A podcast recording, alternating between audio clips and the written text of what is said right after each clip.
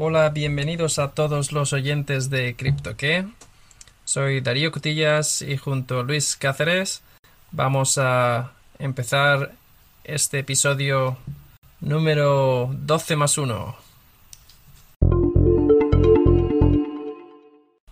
Hola Darío, ¿qué tal? ¿Cómo estás? Hola Luis, muy bien. Vamos a, a- en este episodio número 13. Ya llevamos unos cuantos. Curiosamente, episodio 13 y, malas noticias para, para los inversores cripto. Desde luego no ha sido la semana más positiva en materia de resultados, pero hay que tener en cuenta, y es algo interesante comentar, que si te pones a mirar análisis técnicos, cualquier variación pequeña dentro de la tendencia te puede resultar una montaña dependiendo de cuál sea tu horizonte temporal. Seguro que los que invirtieron en 2017 cuando vieron aquellas caídas del 80% pensarían, se acaba el mundo. Y luego, dos años después, subidas astronómicas. O sea que al final es una cuestión de ponerlo en perspectiva y a mí me interesa incluso más saber cómo funciona la, tecnología que hay detrás, el proyecto que está cada uno de las de, de los tokens y de las monedas y de los protocolos intentando crear, cómo funciona para así poder en mi mente proyectar a dónde vamos en materia de 3-5 años vista. Exacto. Al final eh, no hay que dejarse llevar por el pánico.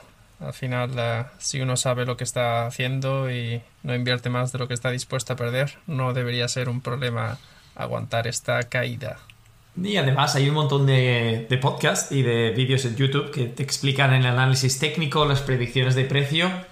Y es más, de manera curiosa e interesante, rito a cualquiera de los oyentes a que nos mande un audio y se encuentran una predicción eh, de precios anterior a esta fecha. Amigos, el, para vuestra información, el podcast se edita el lunes, se graba el lunes y luego se publica el viernes para darnos tiempo a prepararlo durante la semana. Invito a nuestros oyentes a que nos manden información acerca de cualquier predicción que indicara esta posible caída y en esta magnitud. Porque lo que hay también en, en, eh, YouTube, por ejemplo, son muchos pseudo expertos que te dicen sí, el precio va a subir hasta 100 mil dólares sin basarse en nada o solamente sacándose gráficos de, de, cualquier eh, sitio, pero sin ningún tipo de análisis fundamentado en razón. Así es. Pero bueno, eh, si pasamos de página con este pequeño inciso sobre los recientes acontecimientos en el mercado cripto, ¿qué te parece si hablamos de un aspecto que seguramente es muy interesante, que es cómo acceder a comprar criptomonedas en un momento inicial de los distintos proyectos. O sea, estamos hablando no de cuando uno entra en Coinbase o en Binance o Kraken o cualquier otro exchange, sino al principio, cuando la moneda sale por primera vez a la circulación, cuando los porcentajes heroicos de rendimiento son creados y generados para los usuarios. Exacto.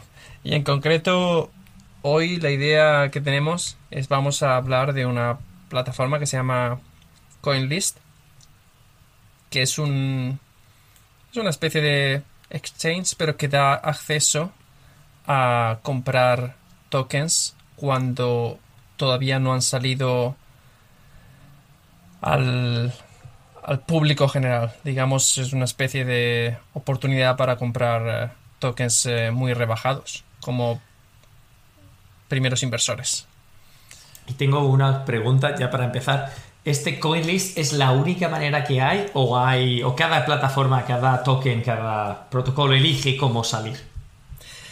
Hay distintas opciones a la hora de financiar un, proyecto blockchain y cada proyecto elige su, su manera que le bueno pues que le beneficia más o que piensan que les va a funcionar mejor. Una opción es aliarse con, con, una, con un exchange, como podría ser con CoinList, y entonces es, es, este exchange se va a encargar de todo el tema de marketing, promocionar, etcétera, etcétera. Otra forma es un- una financiación más directa. Entonces ahí ya cada proyecto puede definir cómo, cómo va a funcionar el proceso y se puede hacer tanto a través de de DeFi Exchange, o sea, de, de exchange descentralizadas, o directamente, o sea, podría haber eh, proyectos que se financian y te ponen en plan paga con PayPal y nosotros te enviaremos eh, los tokens eh, en esta fecha. Y bueno, pues tú te lo tienes que creer y algunos, claro, dependiendo del, proyecto, algunos te van a dar más confianza, otros menos. Pero el digamos que... Nigeriano, el príncipe nigeriano que me mandó el otro día el correo para que le financiara. Exacto. En fin, hay que, hay que ser muy precavido con esto, pero lo bueno de, de CoinList es que efectivamente es una plataforma que tiene ya una cierta reputación. Entonces, eh, no creo que sea más inseguro que, que cualquier eh, token que compres en una plataforma tipo Coinbase. Entonces, desde el punto de vista inversor es bastante menos arriesgado. Y luego están también, imagino, las operaciones que directamente no están abiertas al público general y que por tanto no vamos a comentar, como por ejemplo si se crea BitCloud como otro token para, en este caso, la creación de NFTs relacionados con famosos y asociados a su nombre, pero son em, los hermanos Winklevoss y Andreas Horowitz, Andreas Horowitz, así como inversores de prestigio, pues ahí realmente no tienes ninguna opción de entrar a esa fiesta. Simplemente es, son inversores privados aunando capital para un proyecto en el cual sencillamente nosotros como eh, entidades privadas no podemos acceder. Así es. Pero bueno, en este episodio nos centramos en una plataforma que todos los oyentes pueden acceder si lo desean. Y es muy fácil de entender. Básicamente es un sitio web donde te registras y vas a poder en un momento determinado participar en lo que se conoce como ICO. ¿Vale? la verdad es que cuando se trata de plataformas como CoinList sería más un IEO, que es como un Initial Exchange Offering o algo así. Y un ICO es Initial Coin Offering. Un IEO es una especie de ICO, pero en el que el proceso lo lleva a cabo un, exchange en lugar de los eh, desarrolladores del, blockchain en, en, particular. Y bueno, te registras en este website que se llama CoinList y ahí vas a poder ver cuáles son los tokens que van a salir al, al mercado. Y bueno, lo que vas a tener que hacer es eh, pasar una serie de procesos eh, de Know Your Customer, de conocer a tu cliente, que es básicamente te van a pedir el ID, etcétera, etcétera, y todo esto es para evitar fraude fiscal, etcétera. Similares a los de Coinbase, ¿verdad? A los que explicamos en el de cómo comprar cripto en uno de los episodios iniciales, o sea que, querido oyente, si tienes curiosidad. Totalmente análogo. Entonces, lo curioso de esta plataforma es que en determinados momentos, por, ejemplo, imagínate que va a salir un nuevo token. Hace poco salió uno que se llama Casper, ahora dentro de poco vendrá uno que se llama eh, Centrifuge. Centrifuge. Eh, hay otros que han salido también recientemente como Mina. Y básicamente tú recibirás un email diciendo esto va a salir dentro de en esta fecha. Y entonces ahí esto es, interesante porque son dos pasos. El primero es que te tienes que registrar al, evento, ¿vale? Para poder participar. Y el segundo es participar. Y además, cada, cada toque tendrá distintas opciones, ¿no? Porque ahora que me entra la curiosidad, yo sé que tú ya habías participado en, en ICOs eh, anteriormente. Para mí esto es una novedad. Y al entrar, en, el token en cuestión ves que ofrecen distintas opciones. Algunas que son prácticamente compres el token a este precio e inmediatamente puedes hacer con él lo que quieras y otras que tienen periodos súper largos, como 12 o 24 meses, ¿verdad? Efectivamente, hay... Bueno, cada proyecto tiene como distintos modelos de, financiación o opciones y entonces a lo mejor te dicen, opción 1, compras este token a 0,03 y los puedes usar directamente en cuanto el token esté, digamos, transferido a tu cuenta, que podría ser a lo mejor en un mes o dos meses. Opción 2, compras el token a 0,02, pero te tienes que esperar un año hasta que lo puedes usar. Entonces esto lo hacen para evitar, bueno, imagino que lo hacen para evitar situaciones que todo el mundo compra el token, espera que suba un montón y luego lo vende nada más, empezar nada más salir el proyecto y pues bueno, esto genera mucha inestabilidad, imagino, al, a la financiación. Y bueno, de esta forma pues es mucho más... Eh, bueno, hay distintos perfiles y pues se balancea un poco más los que creen en el proyecto realmente, van a coger la opción que es digamos más económica porque les va a dar un rendimiento mejor con un riesgo mayor de no poder usar el token durante durante esos 24, o sea, durante ese, año o esos dos años o, lo que sea el periodo. Y además, por ejemplo, en la que yo estaba mirando ahora, que hay una que viene no mucho tiempo, esta del centrifuge o centrifugar, no sé por qué le han puesto ese nombre al token, me hace gracia, pero vamos, en cualquier caso tiene tres opciones, una que es a 0,55 céntimos de dólar, pero tienes opción de hacer eh, trading tan pronto como te lleguen los tokens. Y luego las otras opciones tienen precios significativamente inferiores, creo que son a 38 céntimos y luego la otra inferior, con 12 y 24. O sea que en el fondo es depende de cuánto creas tú en el proyecto, eh, a oposición a lo que vayas leyendo en las noticias, lo que vayas viendo en materia de cómo comenta la gente, ¿no? Así es. Es eh, un poco jugar tus cartas si eres si buscas a largo plazo y a lo mejor también depende un poco de la cantidad que pienses invertir a esto también es importante saber que muchos de en muchos eh, ICOs la cantidad de token que puedes adquirir está limitada por participante entonces aunque tú quieras comprar 10.000 eh, 10.000 euros traducidos a token a lo mejor te dicen no lo máximo que puedes son 1.000 y esto está bien en realidad porque bueno está bien porque se distribuye entre muchos y también evita que, que los los participantes, eh, ¿cómo se diría? Early participants. Los participantes... Eh, los primeros inversores, los inversores. los primeros inversores. Se, digamos, compren un montón y luego vendan enseguida. Entonces esto es dañino para el proyecto.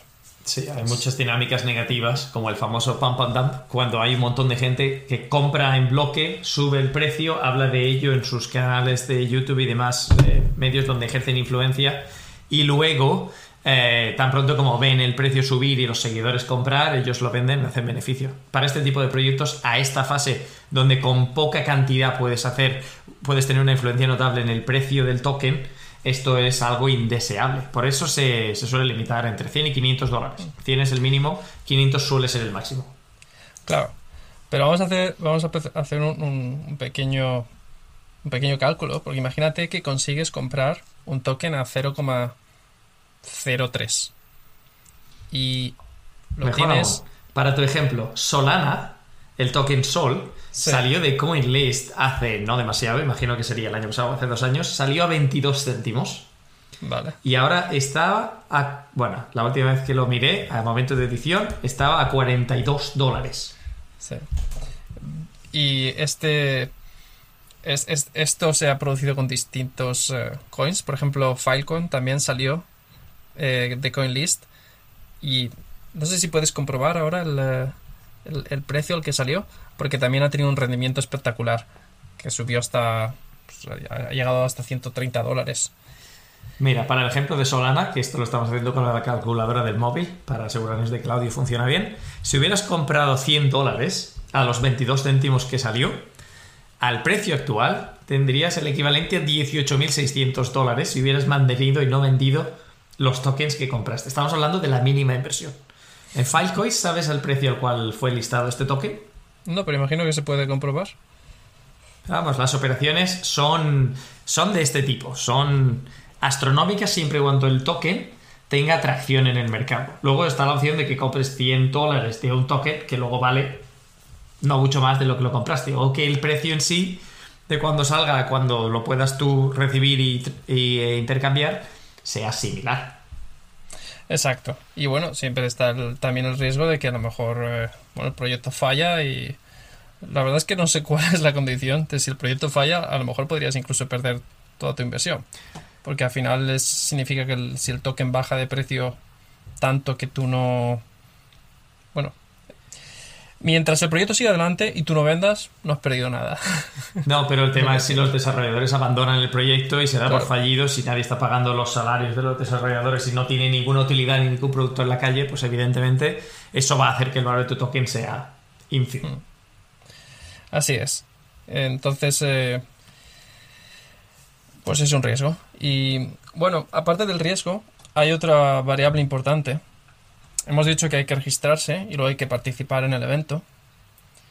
Antes de participar en el evento, es conveniente saber que hay que hay que como transferir fondos a tu cuenta de CoinList. Te tienes que enviar, la mayoría de, veces pues te puedes enviar eh, cripto, te puedes enviar Ether o te puedes enviar eh, Bitcoin o te puedes enviar USDC.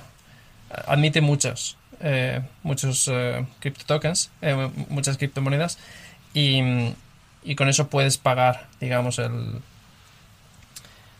los tokens que vas a comprar.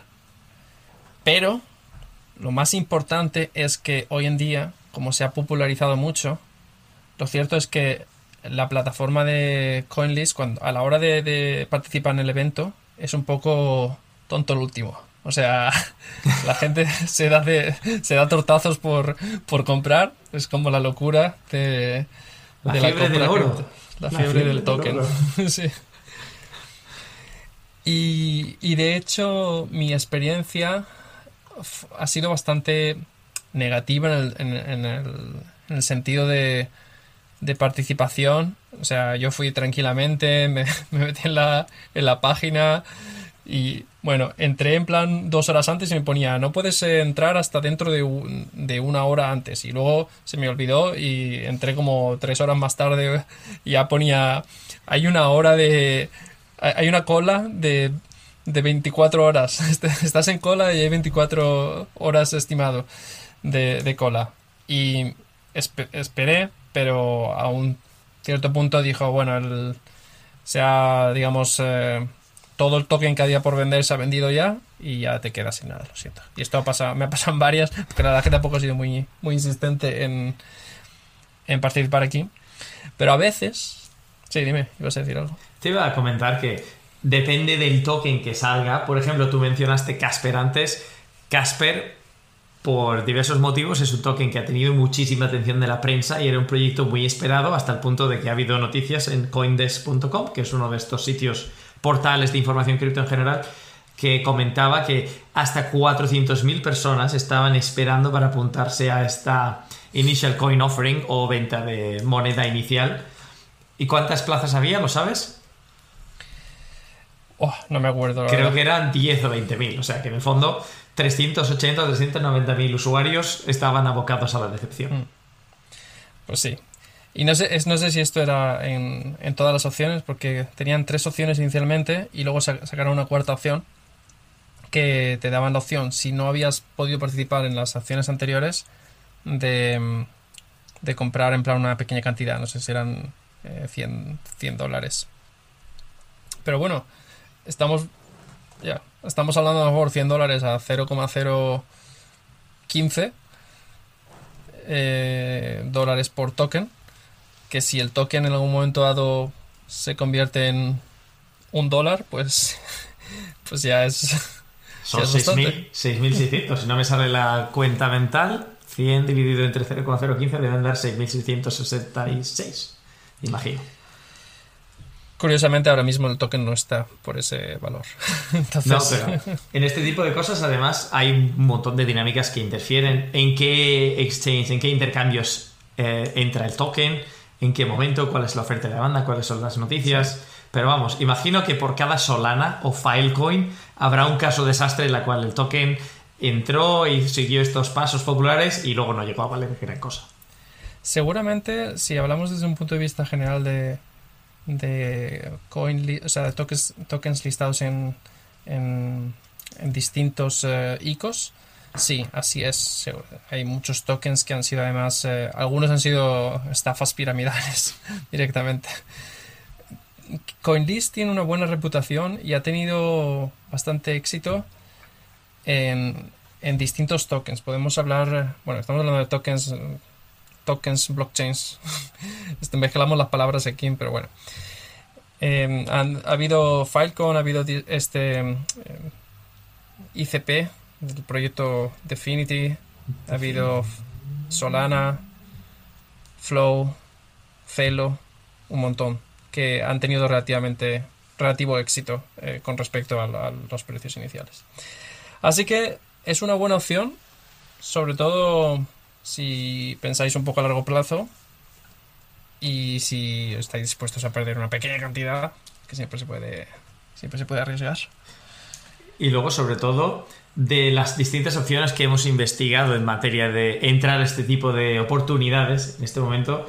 Por ejemplo, al principio de nuestros tiempos intentamos tener otra alternativa, pero para otro toque nos... Aunque era... Hay sitios que te informan de cuáles son las initial coin offering que vienen, estas ofertas iniciales y dónde acceder, pero hay muchas que son extremadamente complicadas, te hacen pasar por exchange que no son de todo conocidos, comprar tres o cuatro tokens distintos, intercambiarlos, meterte en grupos de Telegram oscuros. dependiendo, de, dependiendo de lo que sea, hay que pasar por más o menos barreras de entrada, como quien dice, para poder acceder. Y no todas son igual de recomendables. Así que CoinList ofrece una manera que parece accesible para poder acceder a este tipo de, de ofertas siempre y cuando seas capaz de pasar por la cola. Así es. Y eso, que ganes en la, en la batalla de tortazos para ver quién compra, que ganes. ¿Tienes puesta ya tu alarma para la próxima? Tengo puesta la alarma para la próxima. un pequeño comentario sobre una cosa que has dicho de cómo encontrar los eh, tokens que van a salir.